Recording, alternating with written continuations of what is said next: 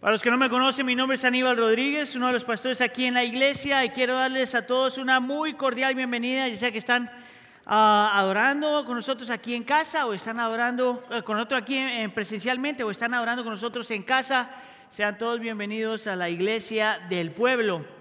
Hoy vamos a estar hablando de un concepto que es extremadamente importante y extremadamente familiar a los creyentes, tanto así que se puede ignorar. Ese es uno de estos conceptos que, eh, conceptos que los hemos escuchado tantas veces en el contexto de la iglesia que es fácil ignorarlo y es el concepto de la gracia. El mensaje de la gracia es tan hermoso, tan bello, tan perfecto que es casi, casi imposible creer que sea verdad. Es este mensaje que es tan increíblemente perfecto que solamente puede venir de Dios. Es este mensaje que es tan poderoso que si tú realmente lo abrazas y lo entiendes, no solamente te salva, pero te transforma, te motiva, te equipa y te da poder para vivir para Él. Es este mensaje que es tan necesario, tan crucial, tan importante, que tú no puedes olvidarte de Él. Es el mensaje de la gracia de Dios. Y hoy vamos a estar hablando al continuar con esta serie, de este elemento que muestra que la iglesia debe tener, que se llama la práctica de los medios de gracia. Y para eso vamos a estar mirando un pasaje que es conocido para muchos de nosotros, Efesios capítulo 2, versículos 1 al 10, que en mi opinión es uno de los mejores eh, pasajes que te hablan acerca de este concepto de gracia. Te lo voy a pedir que por favor se ponga de pie para la lectura de la escritura. Vamos a leer Efesios capítulo 2, versículos 1 al 10. Si tiene su Biblia, por favor vaya ahí. Ah, si no tiene su Biblia, de todos modos vamos a poner los versículos en la pantalla. Si está aquí todavía, diga, todavía estoy aquí. La palabra del Señor dice, y Él les dio vida a ustedes que estaban muertos en sus delitos y pecados, en los cuales anduvieron en otro tiempo según la corriente de este mundo conforme al príncipe de la potestad del aire, el espíritu que ahora opera en los hijos de desobediencia. Entre ellos también todos nosotros en otro tiempo vivíamos, en las pasiones de nuestra carne, satisfaciendo los deseos de la carne y de la mente, y éramos por naturaleza hijos de ira, lo mismo que los demás. Versículo 4. Pero Dios, que es rico en misericordia, por causa del gran amor con que nos amó, Aun cuando estábamos muertos en nuestros delitos, nos dio vida juntamente con Cristo. Por gracia ustedes han sido salvados y con Él nos resucitó y con Él nos sentó en lugares celestiales en Cristo Jesús, a fin de poder mostrar en los siglos venideros las sobreabundantes riquezas de su gracia por su bondad para con nosotros en Cristo Jesús. Versículo 8 porque por gracia ustedes han sido salvados por medio de la fe. Y esto no procede de ustedes, sino que es don de Dios. No por obras para que nadie se gloríe, porque somos hechura suya, creados en Cristo, en Cristo Jesús para hacer buenas obras, las cuales Dios preparó de antemano para que anduviésemos en ellas. Permítame orar. Señor, pedimos por la asistencia y presencia del Espíritu Santo al abrir la escritura esta tarde. Pedimos porque tu Espíritu ilumine y transforme y nos dé entendimiento y mueva nuestros afectos y afecte nuestra voluntad. Que nosotros podamos ver, creer y saborear la gracia de Dios. Te lo pedimos por favor en nombre de tu Hijo Jesús. Y todos decimos, ¿se pueden sentar? Hoy vamos a hablar de dos cosas. Vamos a hablar del qué y por qué de la gracia del qué y por qué de la gracia. Y segundo, vamos a hablar del qué y el por qué de los medios de gracia. Ahora, antes de empezar, yo necesito que me haga un favor. Mire a la persona que está al lado suyo y dígale esto. Tú necesitas más gracia de la que tú crees que necesitas. Dígale. Vamos entonces con el primer punto, el qué y el por qué de la gracia. Este pasaje, como les decía antes, es un pasaje crucial para entender lo que significa la gracia de Dios, pero lo que te voy a mostrar en un segundo, que cuando nosotros hablamos de la gracia de Dios, tú nunca puedes divorciar el concepto de la gracia de Dios del Evangelio de Dios. que este concepto del Evangelio de Cristo Jesús y la gracia de Dios van de las manos en todo momento. Es por eso que Pablo en Hechos capítulo 20, versículo 24, llama al Evangelio el Evangelio de la gracia. En otras palabras, Pablo dice que si tú quieres entender el Evangelio, tienes que entender la gracia. Y que cuando entiendes la gracia, entonces finalmente entiendes el Evangelio. Estas dos cosas van de la mano en todo momento. La pregunta entonces para nosotros es, ¿qué es la gracia de Dios? Bueno, yo creo que Pablo aquí en, um, en este texto te va a mostrar en dos versículos un resumen de lo que la gracia de Dios es. En los versículos 8 y 9 dice esto, porque por gracia, diga gracia, ustedes han sido salvados por medio de la fe. Y esto no procede de ustedes, sino que es don de Dios. Diga don de Dios. No por obras para que nadie se gloríe. Escucha acá, porque estos son dos versículos en donde tú no puedes darte espacio ni permitirte ignorar ni siquiera una palabra en esos dos versículos. Son dos versículos que son tan centrales, tan cruciales, que tú no puedes ah, tomarte el riesgo de ignorar lo que Pablo está diciendo ahí. Nota que él dice que el creyente, en los creyentes no debe haber ninguno que se gloríe o se jacte de nada. Que no hay ninguna persona que haya puesto su fe en Cristo Jesús que pueda decir, Cristo me salvó porque me tenía que salvar. Cristo me salvó porque era bueno. Cristo me salvó porque hice lo que tenía que hacer. Cristo me salvó porque fui obediente, leí la Biblia, fui a la iglesia, ayudé a mi prójimo. Eso no lo que dice la escritura. La escritura dice que la salvación es solamente por gracia. Nadie se puede jactar. Note que dice que esa gracia es un don. El don de la salvación. Es un don que no se puede comprar. Es un don, un don que nadie te lo puede regalar. Es un don que no se puede transferir. No es un don que recibiste de tus papás. No es algo donde tú naces. La salvación es el don de Dios, la gracia de Dios, el regalo de Dios, el regalo de salvación. Ahora Pablo dice en el mismo versículo que esta salvación solamente se puede apropiar por medio de la fe. Amén. Lo interesante es que no te dice que es nuestra fe lo que nos salva. ¿Notó eso? Es por medio de la fe. Dios no te salva si tú tienes fe. Dios solamente salva cuando tú has puesto tu fe en Cristo. Que el objeto de tu fe no es tu fe. Que el objeto de tu fe es Cristo. Esta salvación solamente cuando entiendes y has puesto y descansado en la realidad de quien Cristo es y lo que Él vino a hacer. Un regalo, don de Dios.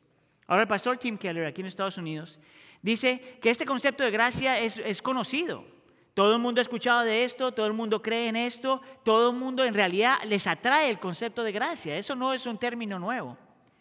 El problema, dice él, es que es posible estar atraído haber escuchado o aún creer en el concepto de gracia y sin embargo no ser transformado por la gracia. Y él argumenta que la única forma que nosotros somos transformados por la gracia es cuando creemos tres cosas acerca de la gracia de Dios. Tú tienes que entender que la gracia es gratis, diga conmigo gratis, que la gracia es indispensable, diga conmigo indispensable, y que la gracia es costosa, diga conmigo costosa. Mira la primera. Los versículos 4 y 7 te muestran que la gracia en realidad es gratis, es un regalo gratis. Dice, pero Dios que es rico en misericordia, por causa del gran amor con que nos amó y nos muestra que la gracia es gratis porque viene de un corazón, del corazón de Dios que es tanto misericordioso como amoroso. Mire, el texto te muestra que la razón por la que Dios ama a alguien no es porque le tiene que sacar algo a alguien. Que, Dios escoge amar a su pueblo, que Dios escoge salvar a su pueblo, que Dios ama a la gente antes de que la gente lo ame a Él.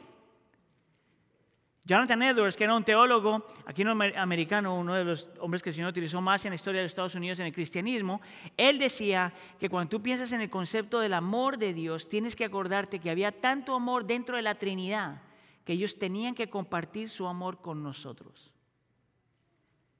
El amor de Dios no se compra, el amor de Dios no se hereda, El amor de Dios no puedes hacer nada para conseguirlo, es pura gracia. Dios escoge amarte. Pero no solamente escoge amarte como con un sentimiento emocional, pero escoge amarte con un amor misericordioso. ¿Tú sabes qué significa eso? Cuando Dios escoge no darle al ofensor lo que el ofensor se merece. La misericordia del Señor el amor misericordioso de Dios es que escoge no darnos lo que nosotros nos merecemos. Es por eso que es gracia y es por eso que es gratis. Es gratis porque viene el amor de Dios, es gratis porque viene la misericordia de Dios y es gratis porque sale de su bondad. Mira conmigo el versículo 7. Dice, habla de las sobreabundantes riquezas de su gracia, que dice, por su bondad para con nosotros en Cristo Jesús. Nota que te dice que la única razón por la que una persona se convierte, se hace cristiano y se rinde al Señor, es porque el Señor es bueno. Es porque quería ser bueno contigo, por algo quería un beneficio para ti, no un beneficio para Él, no porque Dios necesita nada de nosotros. Alguna gente piensa que cuando el Señor te salva es porque necesita que tú lo adores. Tú no necesitas adorarlo. La creación le adora.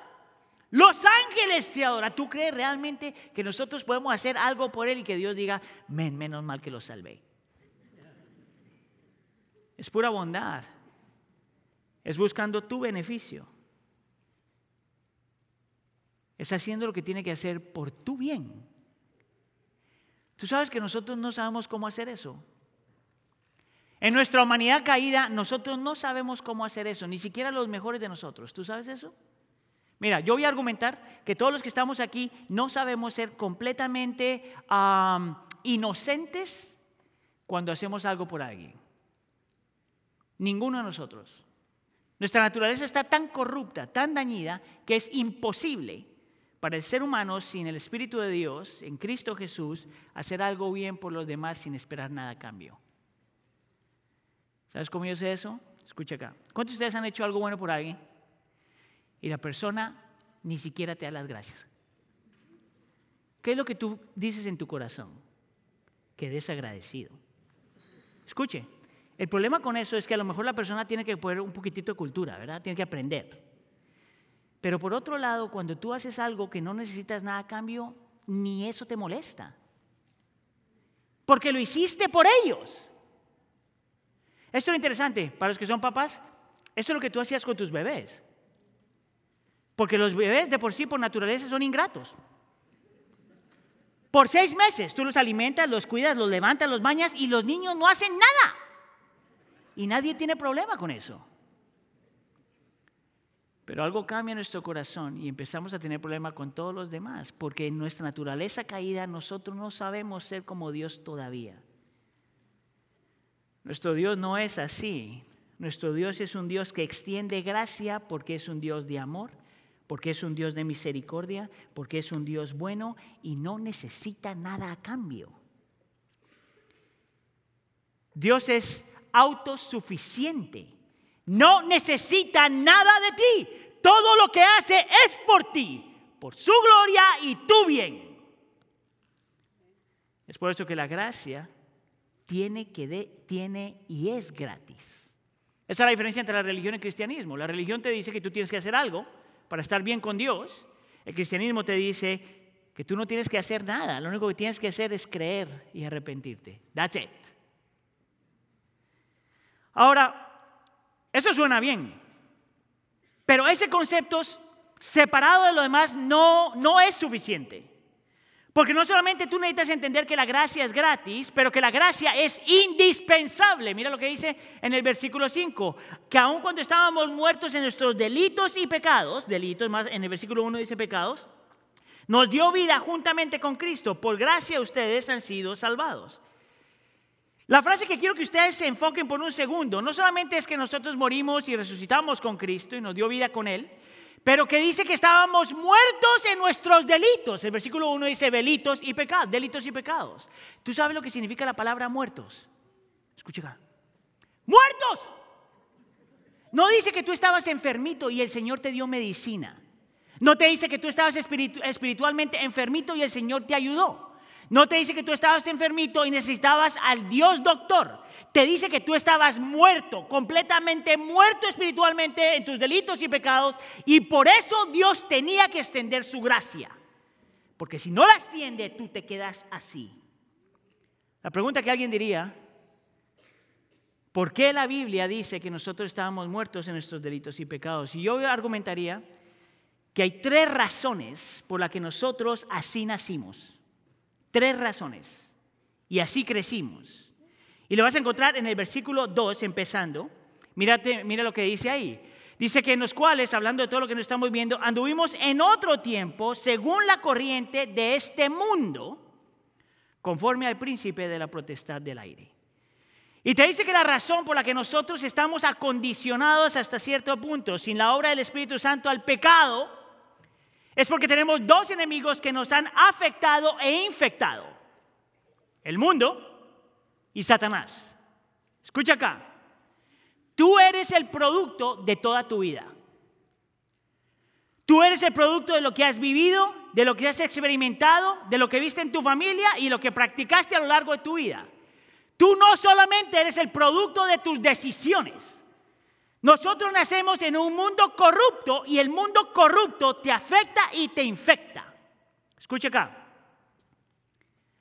Pero Satanás también mete la mano. Es por eso que habla del príncipe de la potestad del aire. Pero yo quiero que tú entiendas, porque tenemos varios hermanos que vienen de diferentes trasfondos, que Satanás no tiene el poder de inventar nada. ¿Tú sabes lo que Satanás utiliza? Lo que el mundo ofrece, escuche, y lo que tú tienes ya en tu corazón. Satanás no te puede tentar con lo que tú no tienes. Satanás no puede utilizar lo que no es una tentación para ti. Lo único que hace Satanás es utiliza lo que el mundo ofrece y lo que tu corazón ya quiere. ¿Cómo yo sé eso? Porque eso es lo que dice el versículo 3. Entre ellos también todos nosotros en otro tiempo, antes de Cristo, antes del Espíritu Santo, vivíamos en las pasiones de nuestra carne, satisfaciendo los deseos de la carne y de la muerte, y éramos por naturaleza hijos de ira, lo mismo que los demás. ¿Quieres que te lo explique? Escuche. La gracia es indispensable porque por naturaleza lo único que nosotros queremos es satisfacer los deseos de nuestra carne, las pasiones de nuestra carne. Satanás lo único que hace es utiliza lo que ya tienes y te dice, aquí está. Eso es todo. Todas tus tentaciones, todas tus luchas, Satanás, utilizando, Satanás utilizando lo que el mundo está y lo que está en tu corazón. Ahora, esto es súper interesante, súper importante que tú lo entiendas. Nosotros no somos eh, pecadores solamente porque pecamos. Nosotros somos pecadores porque somos pecadores y porque tenemos una relación con el pecado que es extraña. Nosotros amamos y detestamos al pecado como creyentes al mismo tiempo. ¿Tú sabes por qué tú pecas? Porque te gusta. ¿Tú sabes por qué yo peco? Porque hay una parte de mí que todavía ama al pecado y lo que el pecado me da. Entonces, si tú crees que eres uno de estos creyentes que no ama tu pecado, déjame te hago la pregunta, entonces, ¿para qué pecas? Tú solo pecas porque te gusta pecar. Es por eso que no hay ninguno aquí que puede decir, Satanás me hizo hacerlo. No, tú te rendiste a lo que tú ya querías. Escucha acá. La palabra satisfacer es extremadamente importante. Porque no solamente te dice que nosotros somos pecadores porque hacemos cosas malas. Escucha aquí, iglesia. Sino dice que somos pecadores porque tomamos lo que Dios nos regala para reemplazarlo a Dios. La palabra satisfacer en el texto es una palabra en, el griego que se, que se llama epitomía. Es cuando tú tienes un deseo grande por algo que es bueno, pero tanto te controla que reemplaza a Dios. Tu trabajo puede ser una epitomía, tu cuerpo puede ser una epitomía, tu relación con alguien puede ser una epitomía, De la forma en que te ves puede ser una epitomía, cualquier cosa, todo lo que el Señor te regala, lo tomas para reemplazar a Dios y se vuelven salvadores funcionales. ¿Tú sabes por qué nosotros no podemos vivir sin gracia? ¿Sabes tú por qué la gracia era indispensable? No solamente porque es gracia, no solamente porque es gratis, sino porque el Señor no extiende su gracia. Si Él no interviene en nosotros, no solamente nosotros nos destruimos a nosotros mismos, sino que vamos de mal en peor.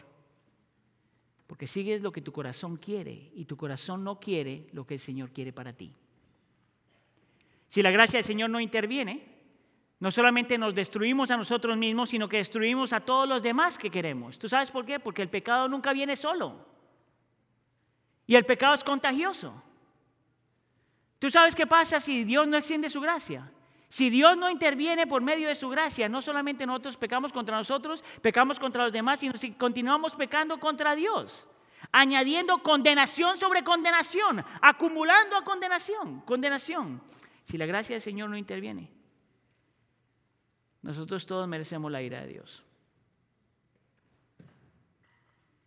Mire, si usted todavía cree que hay pecaditos y pecadotes, tú todavía no entiendes que todos tus pecados son contra el mismo Dios santo, contra el mismo Dios puro, contra el mismo Dios eterno. Todos tus pecados son pecados cósmicos porque pecan contra un Dios cósmico. ¿Qué pecados en la otra gente son los que más te molestan? Y ahora mira tu pecado y te das cuenta que sin la gracia de Dios, todos aquí merecemos la ira de Dios. Todos nosotros. Ahora, ¿qué va a hacer Dios en esto? No solamente nos muestra que es gracia gratis, no solamente nos muestra que es gracia indispensable, sino que te muestra el corazón de Dios mostrándote que la gracia también es costosa. Dice que aun cuando estábamos en nuestros delitos y pecados, el versículo 5, ah, nos dio vida juntamente con Cristo, por gracia ustedes han sido salvados y con Él nos resucitó. Los teólogos cuando hablan de este versículo hablan de nuestra unión a Cristo. Dice que con Cristo estamos unidos en muerte y resurrección. Es parte de la razón por la que celebramos bautizos. Unidos con Cristo en muerte y resurrección. Pero si eso es verdad, lo opuesto a eso también es verdad. Que no solamente Cristo está unido a nosotros en muerte y resurrección, sino que Cristo está, nosotros estamos unidos con Cristo en muerte y resurrección, sino que Cristo está unido a nosotros en nuestro pecado y condenación. Es por eso que tiene que ir a la cruz de Calvario.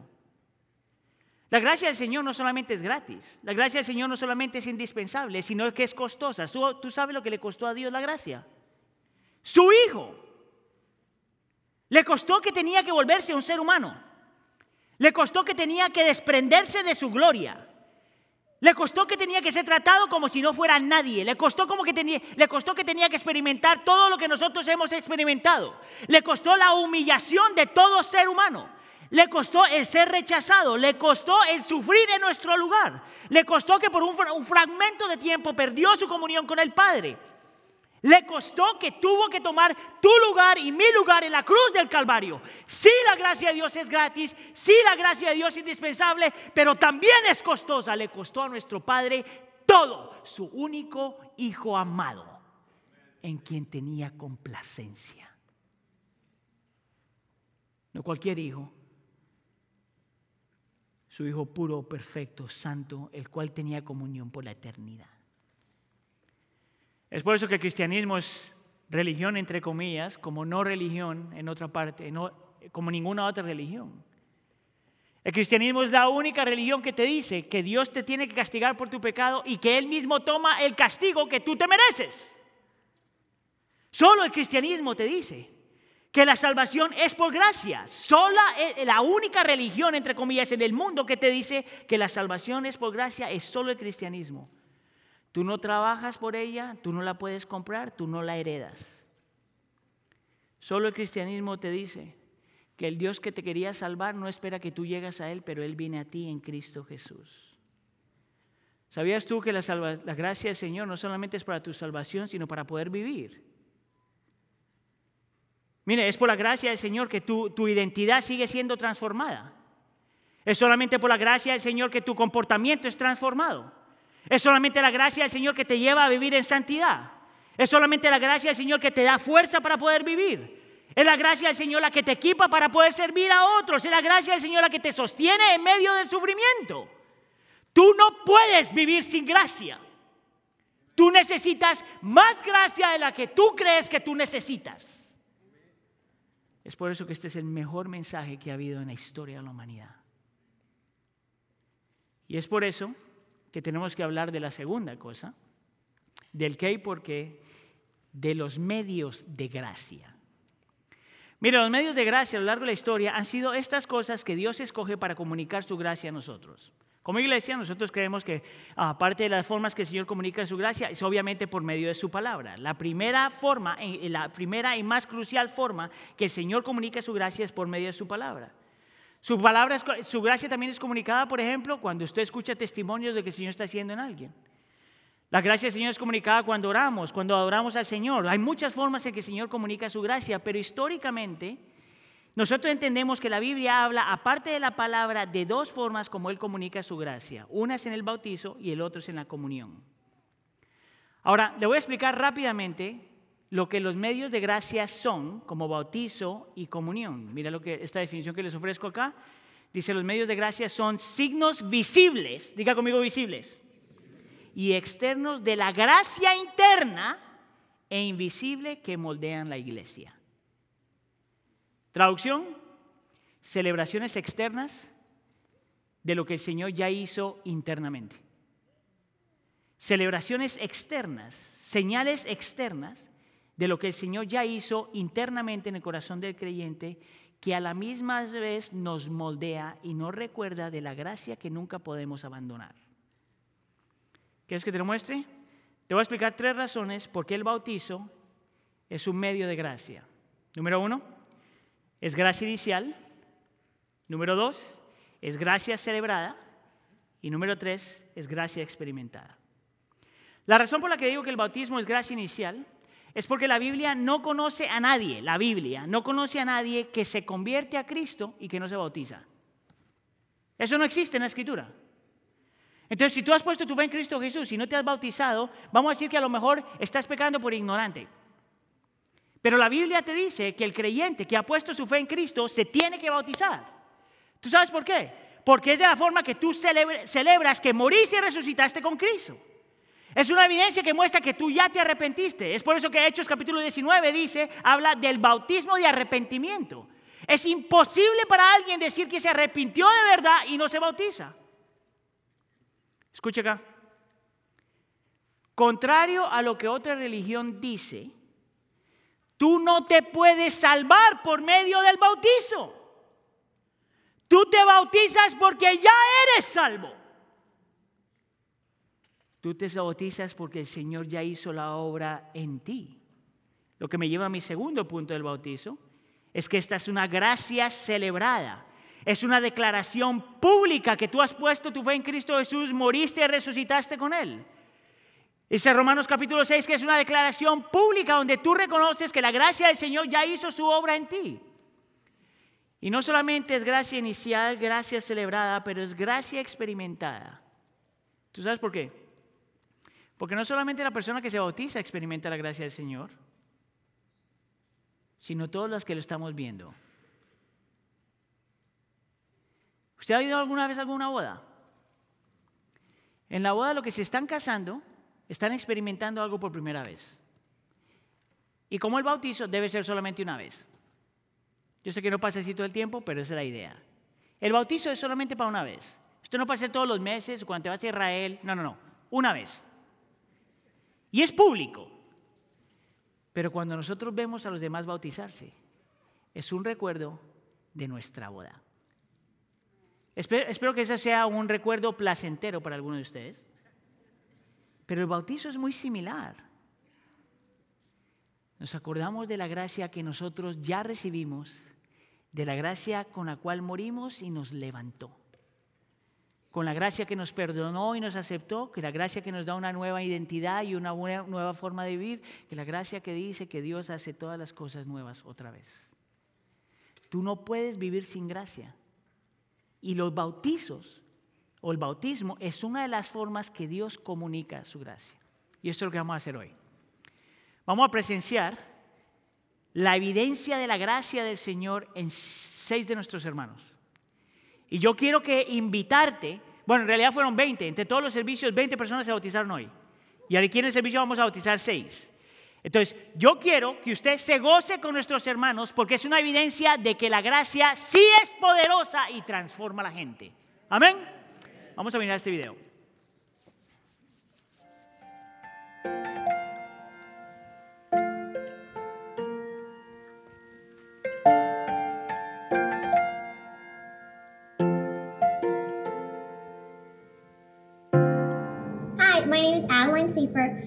Today I'm going to get baptized because once I learned that baptism is telling everyone I'm a Christian, I want to um, be baptized.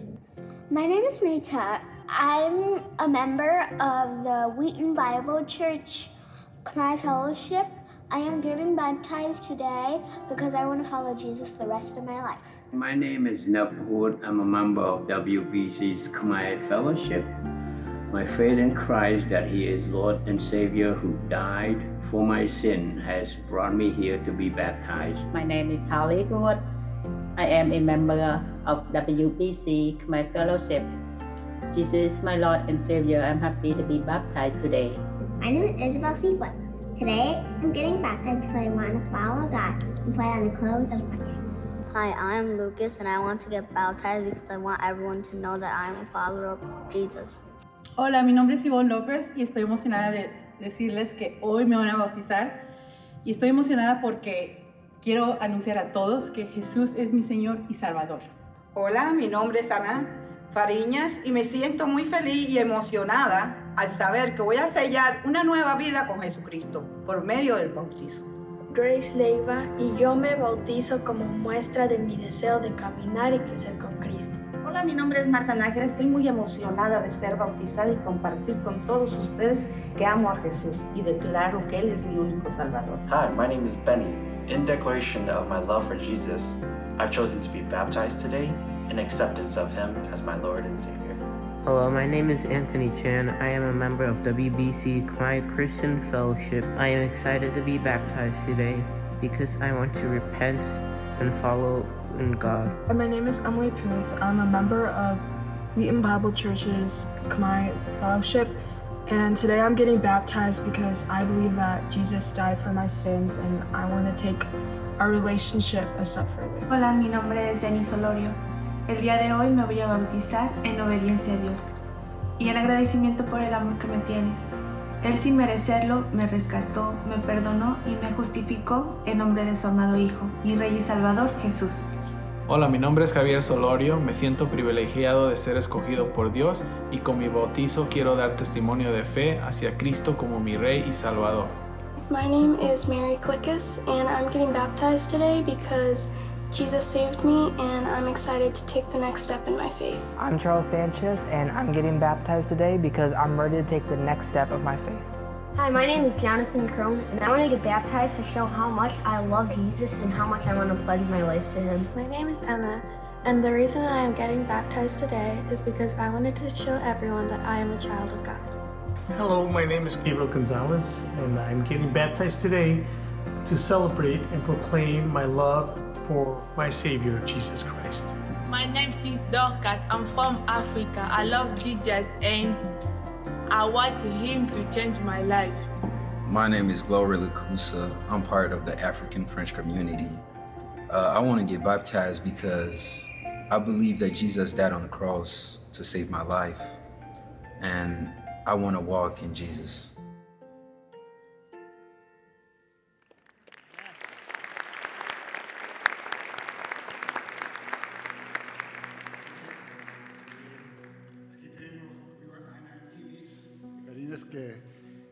Viste, vino gozo que ella tenía en ese video.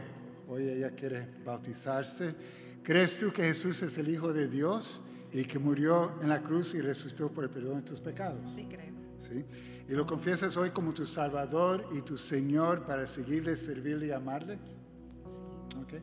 Entonces, basado, basado en tu uh, confesión de fe, te bautizamos en el nombre del Padre, del Hijo y del Espíritu Santo.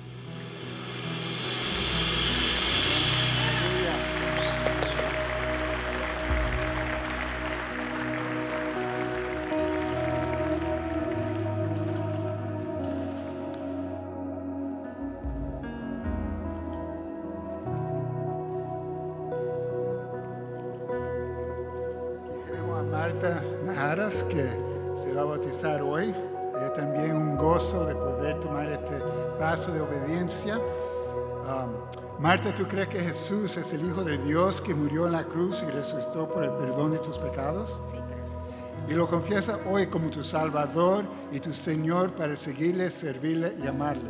sí. O basado en tu confesión de fe, te bautizamos en el nombre del Padre, del Hijo y del Espíritu Santo.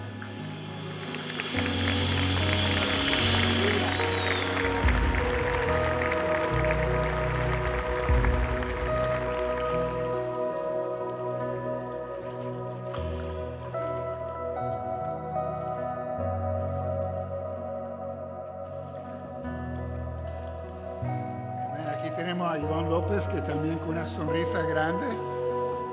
hoy se va a bautizar. Yo sé que este día se lo va a recordar porque se está bautizando en su cumpleaños y también porque su familia está aquí hoy por primera vez ah, como testigos esto, ¿verdad? Entonces, Iván, ¿tú crees que Jesús es el Hijo de Dios que murió en la cruz y resucitó por el perdón confiesas como tu Señor y tu Salvador para servirle, amarle y seguirle? Sí, O basado en tu confesión de fe, te bautizamos en el nombre del Padre, del Hijo y del Espíritu Santo.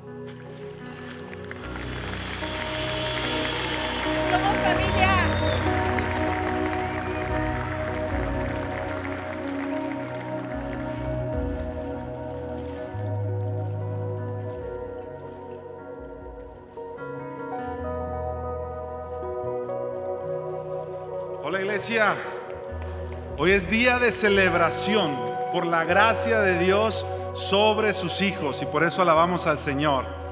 Estoy aquí con Javier y Denise Solorio y ellos son una pareja que ha venido al Señor, escucharon su testimonio en los videos, hemos servido de cerca, pues Javier ha servido en el equipo de alabanza y adoración y es una bendición verte hoy Javier responder estas preguntas. Javier, ¿es Jesucristo tu Señor y Salvador? ¿Confiesas que al bautizarte tú entregas tu vida a Él para servirle, obedecerle y amarle? Bueno Javier, en base a esa declaración de fe, yo te bautizo ahora en el nombre del Padre y del Hijo y del Espíritu Santo.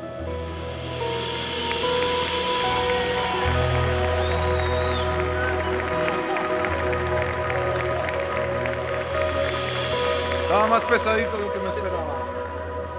Ahora juntos vamos a... Denise, ustedes han caminado con el Señor y ha sido un gozo verlos en su, en su caminar con Cristo. Hoy mi pregunta para ti es, Denise, ¿confiesas que Jesucristo es tu Señor y Salvador? Y de hoy en adelante entonces tú entregas tu vida a Él para amarle, servirle y adorarle.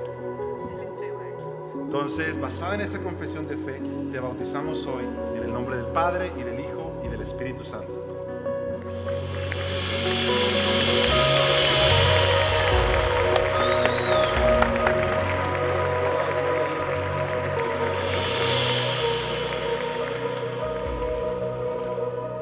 Ahora quiero presentarles al pastor Mike Herrera. Mike es uno de nuestros pastores aquí con nuestros estudiantes y él viene a bautizar a una de nuestras estudiantes, a Grace Leiva. Grace viene acompañada de su mamá Gladitza. Él nos va a decir unas palabras en inglés para, para todos nuestros estudiantes. Aquí está Mike.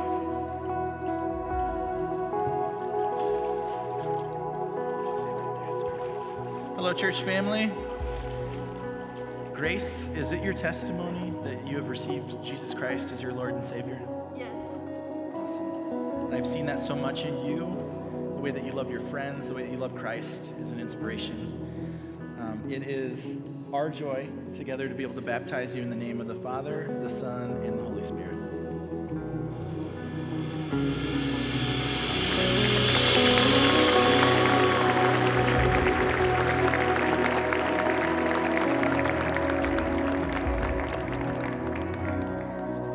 ¿Qué tal si le damos un aplauso, Señor, una vez más?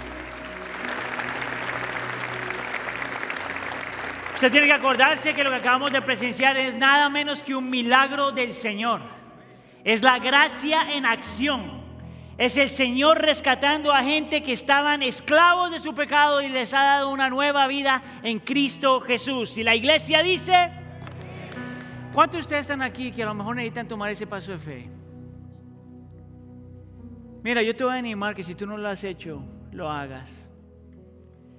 Yo te garantizo que nunca te vas a arrepentir de esa decisión. Para nosotros los creyentes, el bautizo es lo que nos lleva una vez más a recordar que ya le pertenecemos a nuestro Dios.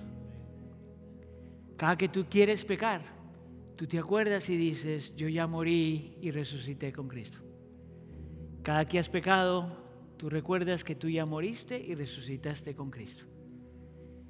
Cada que sientes que no puedes más, tú te acuerdas que ya moriste y resucitaste con Cristo.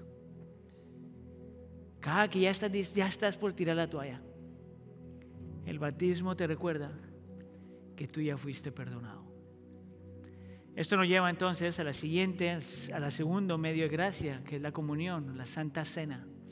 Y te voy a decir cinco cosas rápidamente acerca de la Santa Cena.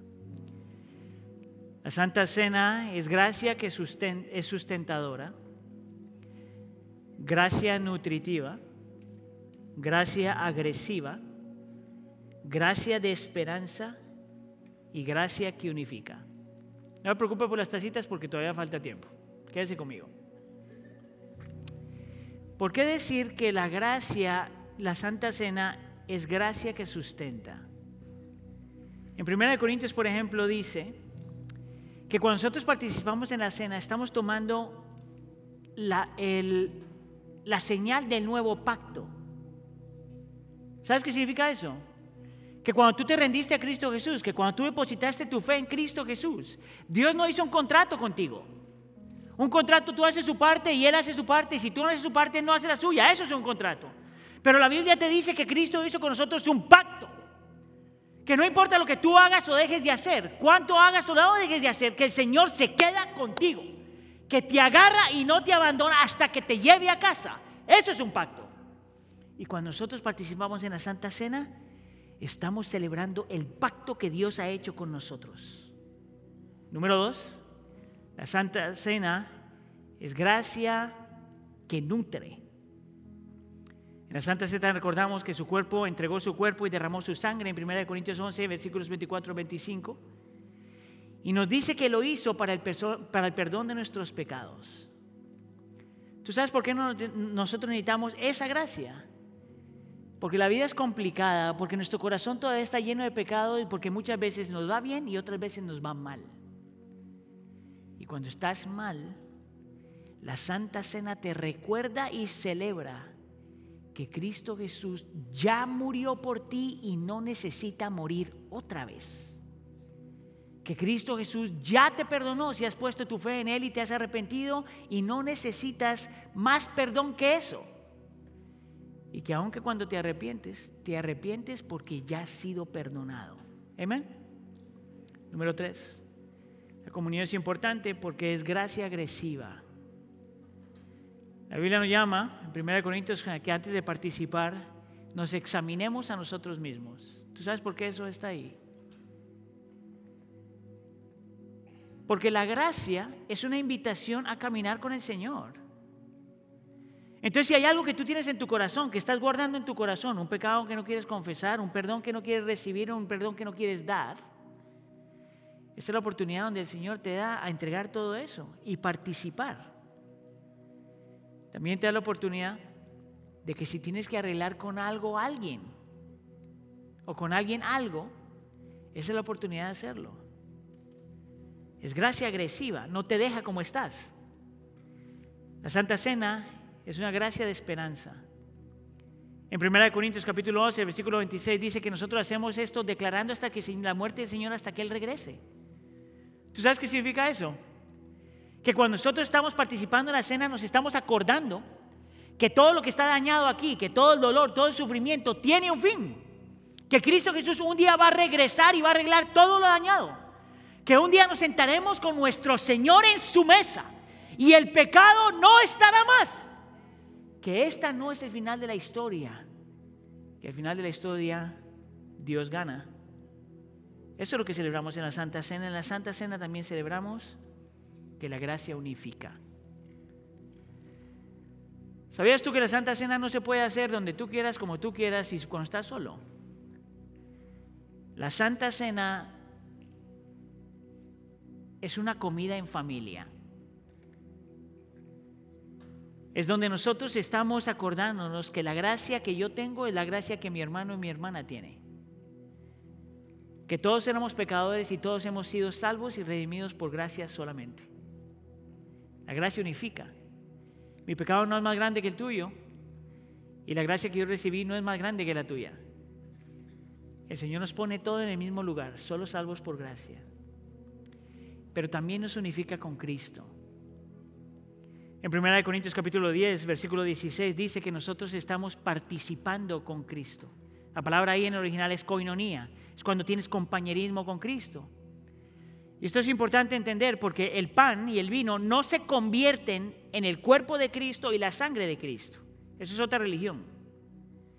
Pero nosotros sí entendemos que cuando participamos en la Santa Cena, Cristo está presente. De una forma espiritual está presente en nuestro medio. Nos unifica los unos a los otros y nos unifica con Cristo. Ahora, si usted ha estado escuchando bien, entonces usted ya entiende que la Santa Cena es para el creyente. Si tú has puesto tu fe en Cristo Jesús, si tú ya rendiste tu corazón a Él, si has puesto tu fe en Él, esta, esta cena es para ti. Pero si tú no has puesto tu fe en Cristo, a lo mejor esta es una invitación de que tú vengas y te rindas a Él. Que rindas tu vida a Él y después de que hagas eso, participa en la Santa Cena. Pero si no estás listo, si a lo mejor hay algo en tu corazón que todavía no quiere rendir, entonces espérate. Espérate hasta que estés listo. Pero yo quiero que sepas algo. En su mesa ya hay un lugar para ti. Y Él va a esperar hasta que tú vengas. Pero tienes que venir a Él. Amén. Le voy a pedir entonces que por favor tome la copa que tiene, ahora sí. Si nosotros tenemos unas nuevas copas, por un lado está el pan y por el otro lado está el jugo. Vamos a empezar con el lado del pan. Y antes de participar, la Biblia nos llama a nosotros a examinarnos a nosotros mismos, como lo dijimos ya. Yo entonces te voy a dar unos segundos. Porque si tú tienes algo que necesitas entregar al Señor, permite que el Espíritu Santo obre en ti. Este es un tiempo de intimidad con tu Señor. Deja que Él saque a la luz lo que tiene que sacar. Arrepiéntete, pide perdón, haz lo que tengas que hacer. Quedémonos ahí un segundo con el Señor.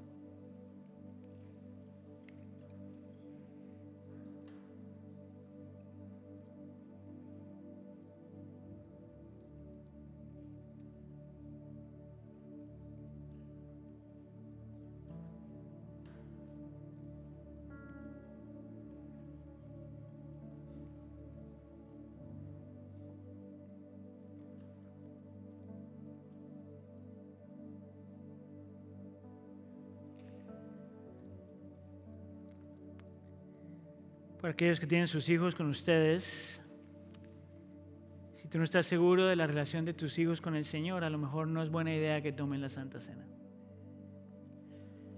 Esta es una celebración para aquellos que ya sabemos que hemos puesto nuestra fe en Él. Te voy a pedir entonces que tú remuevas la primera tapa donde está el pan. Y escucha lo que la Biblia dice.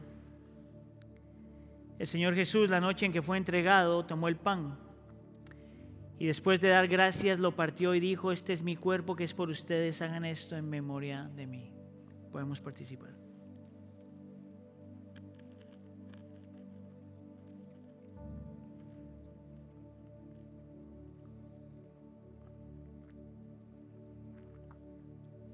Ahora si le da la vuelta a la copita, puede remover ahora la segunda tapa.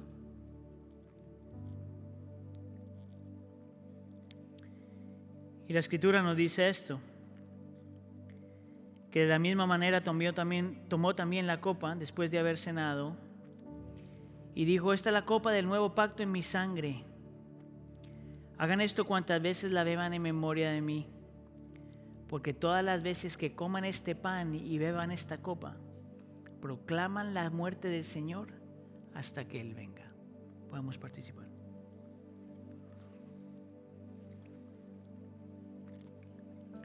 Señor, te damos gracias por la belleza, la magnitud y el poder de tu gracia. Te damos gracias, Señor, por el Evangelio de la gracia. Te damos gracias, Señor, porque podemos ver que tu gracia es gratis, es indispensable y fue costosa. Yo pido, Señor, que así como estos elementos entran a nuestro sistema, así la gracia, el Evangelio de la gracia entre a nuestro corazón y transforme todo nuestro ser. Que tu gracia, Señor, nos dé la seguridad, no solamente de quién tú eres y de lo que tú has hecho, pero quiénes somos para ti. Y te pido por aquellos, Señor, que están con nosotros hoy, que a lo mejor todavía no han rendido su vida a ti, que a lo mejor tienen alguna lucha, Señor, que necesitan lidiar. Yo te pido que tu Espíritu Santo traiga convicción, verdad y gozo, para que ellos puedan ver que en tu mesa hay un lugar para ellos. Te lo pedimos por favor en nombre de tu Hijo Jesús. Y todos decimos...